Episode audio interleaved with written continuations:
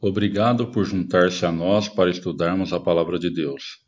Sempre que estiver em Campinas, será um prazer tê-lo adorando conosco na Igreja de Cristo do São Bernardo, na Rua Maria da Glória Vilela 46, bairro São Bernardo, em Campinas, São Paulo. Esperamos que Deus fale a você através da mensagem trazida por nosso pregador dessa semana. A paz de Cristo a todos. Vamos fazer uma oração. Bondoso Deus, soberano Pai, graças te damos, Senhor, porque o Senhor é bom. Agradecemos pela misericórdia em nossas vidas, pelo sacrifício do seu Filho Jesus na cruz por cada um de nós. Obrigado porque nós não merecemos, mas a sua graça superabundou em nossas vidas. E hoje estamos aqui, ó Pai, para louvar, glorificar, dignificar o seu nome, porque de fato o Senhor é merecedor de toda honra, de toda glória, de todo louvor que nós temos. Obrigado, Senhor, pela sua igreja. Obrigado por irmãos queridos que aqui estão na mesma luta de fazer a sua vontade, de pregar o seu evangelho a esse mundo corrompido pelo mal e que as nossas vidas, ó oh Pai, possam transmitir a sua mensagem salvadora, redentora, ó oh Deus, e que de fato vivamos a cada dia querendo que o Senhor venha e nos leve para a eternidade com o Senhor. Obrigado que nossos corações possam sempre ter esse privilégio de estar junto com a sua igreja, louvando e aprendendo do Senhor, enquanto nós vivamos nesse mundo, que seja para a sua honra e glória. Oramos agradecidos em nome de Jesus. Amém. Trago para vocês alguns abraços especiais da Leilane, minha esposa, ela não pôde vir dessa vez, Trago um abraço também do Herbert, faz pouco tempo que ele saiu daqui, né? Mas trago para vocês um abraço, ele está bem, estudando bastante. Uh, também trago um abraço, talvez vocês não conheçam, mas de uma congregação que se reúne no bairro das Indústrias, em João Pessoa. É, essa igreja ajudou por mais de um ano o Fábio e a Júlia, que fizeram um trabalho muito bom naquela cidade são doze irmãos amáveis naquela congregação, dedicados e ansiosos por receber a palavra. Nessas últimas férias, eu e a Leilane pudemos estar com eles algumas vezes e eles são agradecidos, mesmo sem conhecer vocês, mas porque a oferta de vocês, a ajuda de vocês, chegou até lá e o Evangelho foi manifestado e pregado para aquelas pessoas. Quando vocês puderem, é, vão visitá-los, vão ficar muito contentes em receber vocês lá. Eu fiquei pensando bastante sobre o que poder falar para vocês hoje, qual mensagem trazer. E talvez um dos livros que eu menos tenho usado nas mensagens foi o livro de 1 Tessalonicenses. E eu fiquei pensando, né, ao longo dos anos da minha jornada cristã, é, eu tenho ficado insatisfeito com muitas coisas da minha vida. Né? Eu não sei qual a sua conclusão da sua vida espiritual, mas às vezes eu acho que eu poderia ter ido muito mais. Né? Às vezes as minhas vontades prevalecem muitas vezes. E eu vejo algumas igrejas no Novo Testamento que o apóstolo Paulo ou outros apóstolos, ou outros mensageiros combatem vários erros, né? Combatem erros deles. E às vezes eu preciso disso. Eu preciso de cartas e mensagens que falam diretamente comigo. Elias, você está errado nisso. Né? Elias, você precisa mudar nessas coisas. Mas a carta de 1 Tessalonicenses não é uma carta com esse estilo. O estilo dela não é repreender a igreja. Na verdade, esses irmãos são irmãos muito bons. Essa carta para eles é uma carta de elogio e de algumas instruções a mais. Eu não sei se você lembra, mas quando a igreja em Tessalônica começa, ela começa em meio de perseguição. Os judeus começam a ser evangelizados por Paulo, junto de alguns gregos que também seguiam a religião judaica, e Paulo logo tem que ir embora de lá, porque começam a perseguir ele.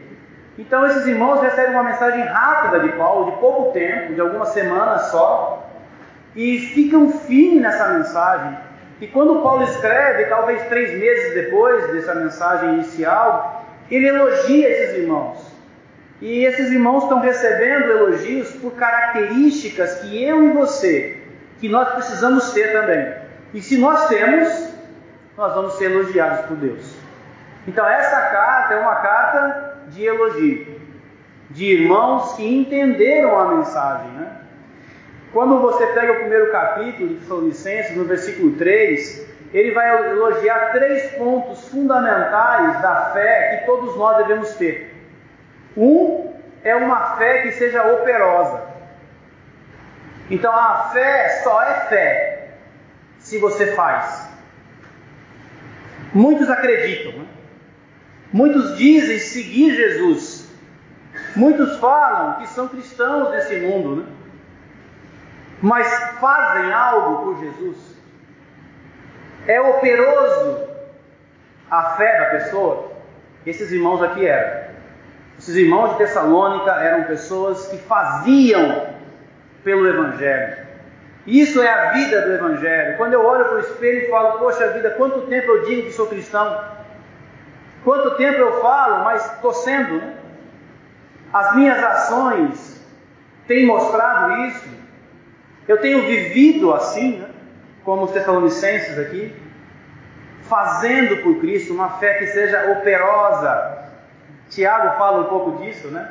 Como se fé só é fé se é feito alguma coisa, né? O quanto estamos vivendo para Cristo mesmo, né? Você lembra desse último hino que a gente cantou, né? Maranata, vem Jesus, né? Quanto eu, de fato, espero que Jesus venha. Ou será que a prática da minha vida é, não, Senhor, espera mais um pouquinho, porque se vier agora, para mim fica feia a coisa, né? Não, é estar tá ansioso. Você vai ver na igreja de Tessalônica, depois, na próxima carta de Paulo, que ele vai até dizer para eles: olha, tem uma coisa que vocês estão indo mal, né? Vocês estão tão ansiosos para a vinda de Jesus que vocês pararam de viver a vida aqui. Né? Também não é assim, né? Nós estamos nesse mundo aqui. Vamos viver aqui, vamos trabalhar, vamos comer, mas a esperança tem que ser em Jesus Cristo. Além de uma fé que era operosa desses irmãos, esses irmãos esperavam de fato a volta de Jesus. O Maranata que nós cantamos agora, Sabe, gente, se eu não espero a vinda de Jesus, eu não me movo em nada nesse mundo em prol de Jesus. Quando eu espero o meu salário no final do mês, eu trabalho em prol disso, né? Não é assim? Mas talvez esse seja o maior ânimo nosso, né? De trabalhar. É o que nós esperamos receber ali, né? No final do mês. Quando eu espero de fato Jesus, quando eu canto convicto, vem Jesus. Que nós possamos ceiar até a vinda de Jesus. Mas quando é a vinda de Jesus? Eu não sei, mas eu tenho que estar ansioso por isso. Aí eu vivo assim. Eu vivo realmente com essa firmeza da esperança de que Jesus vai voltar, do que as tristezas e dificuldades que nós passamos aqui vai acabar as lutas de cada dia nossa vão cessar para um mundo glorioso que eu nem entendo como é que vai ser, mas eu sei que é muito bom. Que às vezes os personagens aqui bíblicos vão ter que refletir a glória de Deus de uma forma que não faz nem sentido para a gente, né? Um lugar onde as ruas são de ouro, né? Como é que pode? Né? Vou pisar no ouro, né? Mas é para mostrar a grandeza. Não tem como refletir a grandeza de Deus, mas é bom. Estar com Jesus é bom. E é isso que eu espero. É isso que a gente precisa viver, aguardando, esperando, ansioso pela vinda de Jesus. Mais um ponto, além disso, no primeiro capítulo, é que ele vai dizer que o amor desses irmãos, além daquela fé operosa, além da esperança de que Jesus vai voltar, ele vai dizer que o amor que eles têm é um amor que não se preocupa com você mesmo, né? Uma vez meu irmão disse assim: é, cristianismo não tem a ver com você, tem a ver com o próximo. Na verdade, tem a ver com a gente. Jesus salvou a gente, né? Mas o amor de Deus e de Jesus, ele é abnegado. Ele não se preocupa com a gente, né? O amor que essa igreja de Tessalonicenses tinha se preocupava com o próximo. Estava preocupado com as pessoas, com a salvação do mundo. Quanto eu, né? tenho feito pelas pessoas, o quanto meu amor é mais do que de boca, né? Te amo, irmão, né? Você bem longe aqui, eu lá em Recife, né?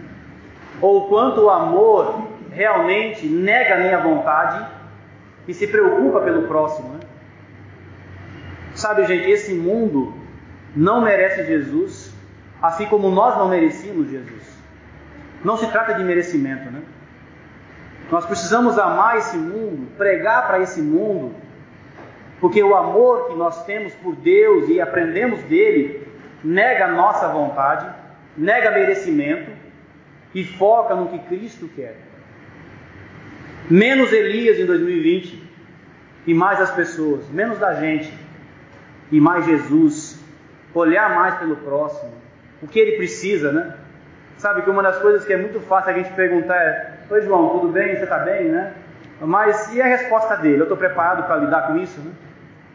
E se ele fala que não está bem? O que, que, eu vou fazer depois disso, né? O que, que o amor abnegado vai fazer, né? Nós precisamos pegar esses exemplos, essas qualidades, para ser elogiados como uma igreja do Senhor. O Gutenberg estava lendo aqui para a gente no início, o Tessalonicenses, 1 Tessalonicenses capítulo 5, que vai falar justamente da vinda do Senhor. Vai falar justamente dizendo: Olha, vocês sabem já, e nós sabemos também, que quando o Senhor vier, vai ser como o quê? Como um ladrão. E ele fala do ladrão à noite, né? Lembra naquela época? Não tinha luzes, né? Então, escureceu, todo mundo faz o quê? Vai para casa, não se, não se anda, não se movimenta nisso. É como em alguns lugares ainda, alguns sítios por aí ainda, tem alguns lugares que ainda não tem luz, né? É assim, né? Funciona durante o dia. De noite acabou tudo. Então, quando o ladrão vem à noite, ninguém enxerga, ninguém vê e não é programado, né?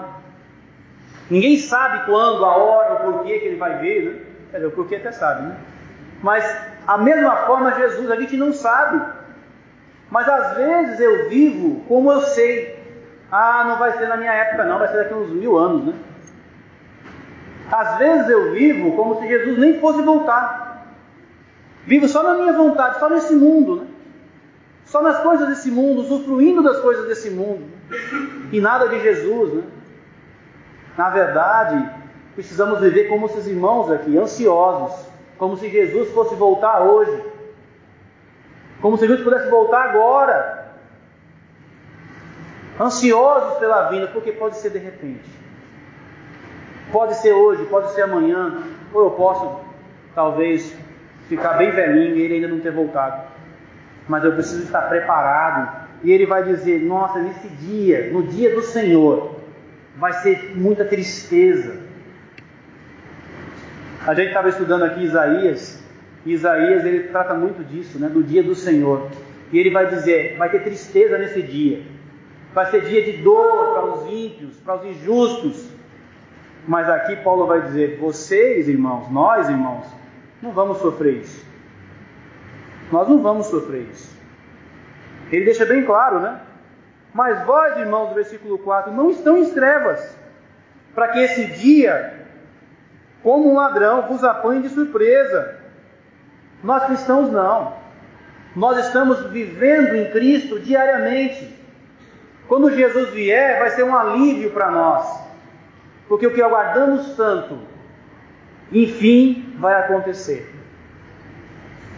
Ele vai dizer ainda: Nós que não somos da noite nem das trevas, nós que não fomos pegos dormindo, nós que estamos sóbrios e não embriagados. Ele faz várias comparações, né? Porque aquele que está dormindo está despreparado, né? Nós não, né? Nós estamos acordados, olhando para as coisas e se preparando para quando Cristo voltar. Nós, ele compara que somos sóbrios, que é o contrário de quem está embriagado. Né? Quem está embriagado não tem condições de fazer nada. Né? A pessoa acontece alguma coisa com alguém bêbado e fala, corre, né? Como é que ele corre, né? A gente não, a gente está pronto para correr, né? Estamos sóbrios. Ele compara a nossa vida, a vida do cristão, desses irmãos de Tessalônica, aquele que está preparado. Jesus chegou, estamos prontos prontos para ir com Jesus, né? Esse é o elogio que ele faz. No versículo 8 ele diz: Nós, porém, que somos do dia, sejamos sóbrios, revestindo-nos da couraça, da fé, do amor e tomando o capacete, a esperança da salvação. É interessante, né? Dessa esperança, né? Mas é os mesmos pontos que ele falou no capítulo 1. Ele volta a lembrar aqui esses irmãos. Talvez essa é a chave, gente. É a chave de ser elogiado, de ser uma igreja que quando o Senhor olhar, ele vai elogiar ao invés de criticar. Por quê? Porque segue esses passos, né? Quando a gente pensa numa fé, eu estava pensando no exemplo de Timóteo. Né? Não sei se você lembra em 2 Timóteo, no capítulo 1, Paulo fala a Timóteo, não é para você ficar desse jeito aí. Porque eu mesmo lembro da sua fé.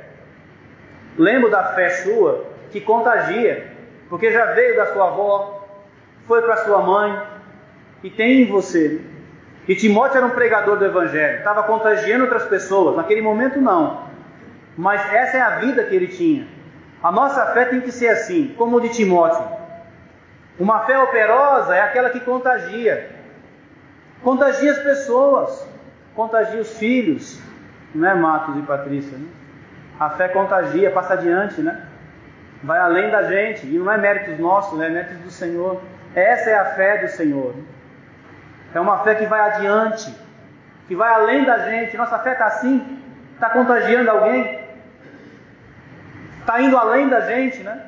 A fé operosa, ela trabalha assim, ela vai contagiando as pessoas. Precisamos estar nesse tipo de fé, centrado na nossa vida para Cristo e menos da gente, né? Mas Jesus, quando ele fala desse amor, eu estava lembrando de Paulo, né? Paulo ele fala algo que eu não entendo, né? Mas ele fala que se pudesse trocar a salvação dele por todos aqueles israelitas, ele trocava, né? O amor dele por salvar as pessoas era tão grande, era tão grande que às vezes é difícil de explicar. Ele queria salvar todos de Israel, todos aqueles ali. Né? E nós, né? O nosso amor é assim. O nosso amor é para salvar as pessoas. Nossa dedicação de vida é para buscar o perdido, né? Ou eu olho para as pessoas como mais um. Né? Precisamos olhar para as pessoas com o amor de Cristo. Olhar aquelas pessoas como necessitados para a salvação, assim como nós éramos, e hoje, graças ao Senhor, nós temos a salvação do Senhor. Olhar com esse objetivo. Isso é o amor abnegado. É olhar para a pessoa como Paulo olhava, que precisa da salvação, da salvação de Deus. Quando ele fala de fé, a gente tem vários exemplos de fé na Bíblia, né? E vários exemplos de amor. E eu fiquei pensando como usar um exemplo de esperança, né? Como a gente pode realmente é, falar de esperança. Né? Eu costumo dizer que Paulo fala aos romanos que a esperança é o combustível do cristão.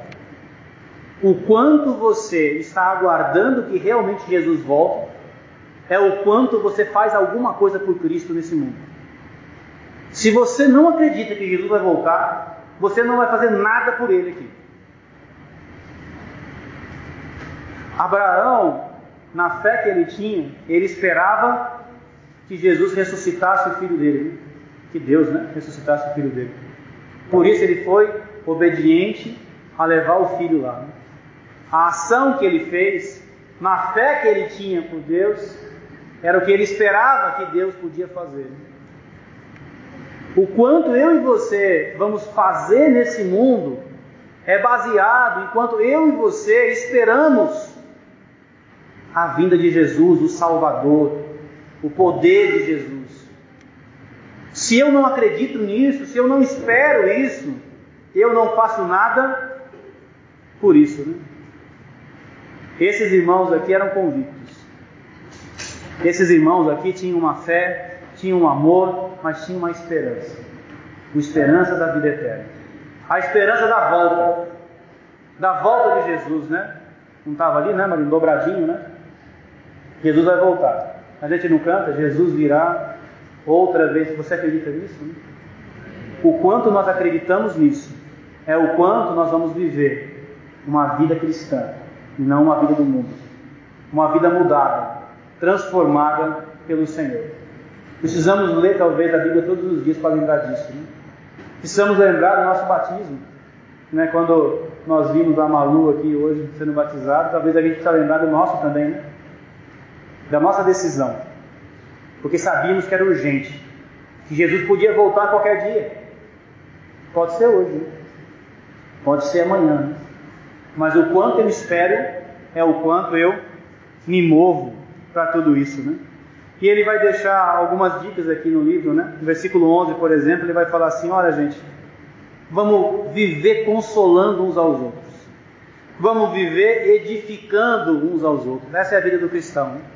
Chega de perder o tempo brigando, né? chega de gastar o tempo falando mal de alguém, discutindo com as pessoas. Nós não temos tempo para isso, Jesus vai voltar. Nosso tempo é para construir, é para edificar. Elogie o irmão. Estava conversando com, com o Walter ontem, com o Yuri. É, a gente estava numa época lá no Ebenezer, quando eu fiz, alguém estava reclamando de algumas coisas. Sempre tem o que reclamar, né? E um irmão olhou para mim e falou assim: Vamos fazer o seguinte, vamos só falar alguma coisa quando alguém tiver alguma solução. Quando a gente tiver a solução para o problema, a gente fala. Porque não vai levar a nada, vai só desconstruir, vai só desanimar as pessoas, vai só atrapalhar o que já é feito. Quando eu reclamo e não tem nenhuma solução para dar, né? ou quando não tem disposição para fazer. Né? Talvez a gente precisa viver assim esse consolar, edificar, talvez é reclamar menos, né? talvez é ajudar mais, né? querer fazer alguma coisa, alguma coisa pelo reino, alguma coisa mais, né? o ano começou agora, planeja aí fazer mais por Cristo, pelo reino do Senhor, abnegar mais sua vontade. E amar mais as pessoas, os irmãos, consolar uns com os outros, né? Depois ele vai dizer no versículo 14, né? Exortamo-vos também, irmãos, a que admoesteis os insubmissos, consoleis os desamparados, animados, ampareis os fracos, sejam pacientes ou longânimos com todo. Olha as qualidades que a gente tem que exercer. Né? Ao invés de reclamar que o irmão não vem para a reunião, que o irmão não participa das coisas, vamos fazer mais por eles. Né? Vamos falar com eles, explicar talvez para o irmão que é importante ele participar. Né? Animar o irmão a fazer mais. Talvez você vai dar para ele, né? Um calendário da igreja, né? Para ele ver as atividades que tem. Uma Bíblia, um livro, um pão diário, sei lá, alguma coisa. Né? Faça alguma coisa por ele, porque reclamar dele não vai adiantar, não vai mudar nada, né? Vai só piorar talvez a situação. Vamos fazer mais, né? Fazer mais por ele, amparar os fracos, né? Dar o amparo, o suporte necessário para quem está fraco. Quando eu reclamo do fraco, quando eu brigo com o fraco, eu desanimo ele de vez, ele já está fraco. Não é verdade? Empurra alguém que está firme. Ele mal sai do lugar, né?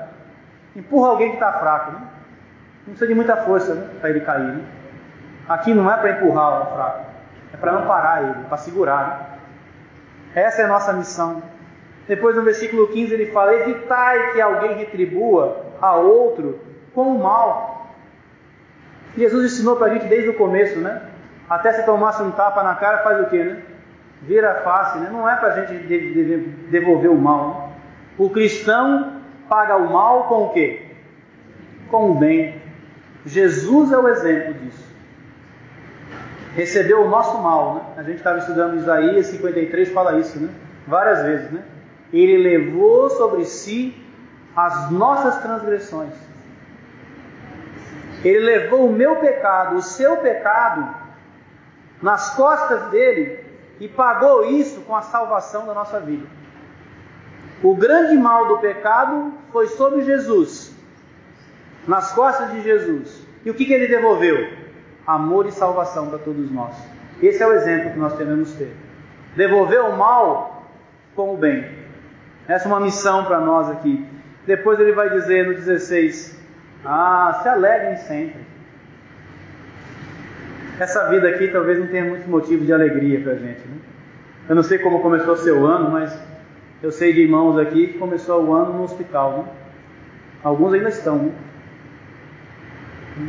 Não é verdade? Esse mundo aqui não traz muita alegria para a gente. Mas quando eu lembro do que Jesus fez por mim, eu sempre vou agradecer e me alegrar com isso. Quando eu lembro que, mesmo talvez não dando muito certo algumas coisas nesse mundo, eu tenho a salvação dada pelo Senhor. Eu tenho o perdão dos pecados dado pelo Senhor. já é motivo de alegria. E ele vai dizer no 17: orai sem cessar. Talvez orar sempre. Quando? Sempre. Em que momento? Sempre. Tá bom? Agradeça a Deus. Tá ruim? Peça a Deus. Mas ora quem? Sempre a Deus. Esse é o segredo de Jesus do seu ministério. Né? Um ministério de oração. Né? Eu já falei para vocês antes, né? eu vou repetir. Muitas vezes eu parei para pensar, parar o dia e falei: cadê minha oração? Falei com muita gente, fiz muita coisa, mas o meu Deus, eu nem falei com ele no dia. Né? Não é assim. Né? A vida do cristão é uma vida de, de oração. Aonde? No seu trabalho, ora ao Senhor. Acordou, ora ao Senhor. É para comer? Agradece a Ele. Né? Chegou em casa, que bom, olha outro motivo para agradecer. Né? O tempo todo. Né? Fale com o Senhor o tempo todo. 18 vai dizer: Em tudo dai graça, porque essa é a vontade de Deus em Cristo Jesus para convosco. Né? Você é agradecido? É uma qualidade cristã. Ser é agradecido. Né? Uma qualidade cristã. Agradeça por tudo. Agradeça por tudo que o Senhor faz. Olha para a coisa boa, né? Olha para as coisas boas. Sabe que a nossa tendência é sempre reclamar do que não temos, né? Vamos fazer diferente em Cristo, né? Agradecer o que Ele tem nos dado, né? Olha com uma, uma, uma ótica diferente na vida, né? Agradeça ao Senhor. Mas está ruim, Elias. Está difícil. Olha para as coisas boas. Olha, olha para a natureza. Né? Olha para a saúde que você tem. Talvez não é a que você quer, mas é mais do que a gente merece. Né? Olha para o emprego que você tem. Ah, mas eu queria um melhor, mas você tem um. Tem gente que não tem nenhum. Agradeça a Deus. Né? Seja agradecido. Né? É uma forma da gente reclamar menos também. Né? Agradecer a Deus em tudo. No versículo 19, agora quem assistiu o curso aqui sabe de onde Paulo tirou isso, né? Lá de Isaías, né? Sobre não apagar o espírito. Né? Deus precisa de um espaço na nossa vida para ele atuar. Precisa que eu e você abrimos ou abramos o nosso coração para que ele haja. Não apague esse espírito. Né? Tire o seu egoísmo, tire nossas vontades, tire tudo que atrapalha o caminho do Senhor. Não apague esse espírito. O espírito é forte e quer atuar nas nossas vidas. Vamos permitir isso, né? Não despreze os ensinamentos, né? A gente está numa era de tanto ensino, né? Mas não despreze o ensino de Deus. Esse é o mais importante, né? As profecias do Senhor é o que salva a vida, né? Estava falando para os irmãos que você pode ler um bom livro, você pode fazer um bom curso, universitário, pós-graduação, mestrado, o que for. Mas nada tem o que o ensino de Jesus tem, que salva a vida. O ensino do Senhor salva a vida das pessoas. Isso a gente precisa lembrar. Depois ele vai dizer: olha todas as coisas e pega o que é bom para você e se abstenha de toda forma de mal. Ele não está dizendo aqui para você só do que é mal. Ele está dizendo para você e para mim que aquilo que parece ser mal, já você já vai se afastar daquilo. Né? Não precisa nem virar o mal. Tem cara de mal, você já se afasta. Né? Assim a gente vai ficar blindado. Né? Assim vamos ficar realmente protegidos no Senhor. Está parecendo que é mal, o cristão faz o quê? Se afasta, né? Se afasta disso, né? Corra daquilo que está estranho, né?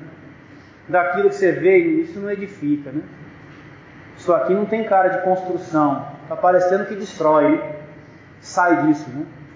Fuja disso. Depois ele vai dizer: santifiquem tudo, o vosso espírito, a alma, sejam íntegros, irrepreensíveis, fiel que vos chama, no 24, o, que, o qual também o fará. Essa é a mensagem de elogio para esses irmãos. Né? Essa é a mensagem para nós. Vamos lembrar disso. Né? Vamos ter uma vida onde a nossa fé realmente seja mostrada com atitudes. Aonde você não é o principal, e sim o que Deus quer para esse mundo. Olha para as pessoas com esse amor, com a carência de ser salvo. Lembra, Jesus virá outra vez aqui. Jesus virá e vai nos levar se nós estivermos prontos, acordados e sóbrios. Que possamos, através do nosso Senhor, através do Espírito de Deus, pegar essas características dessa igreja e aplicar nas nossas vidas, para que a igreja aqui de São Bernardo, assim como a de Tessalônica, possa ser elogiada pelo Senhor pela forma como nós vivemos. Que o Senhor nos abençoe. Desejamos que a mensagem da Palavra de Deus tenha abençoado, inspirado e estimulado você a amar a Deus e aos seus irmãos. Que tal você compartilhar agora mesmo este áudio com outras pessoas para abençoá-las também? Se tiver dúvidas ou comentários, visite nosso site em igrejadecristocampinas.com.br e entre em contato conosco. Deus abençoe sua vida.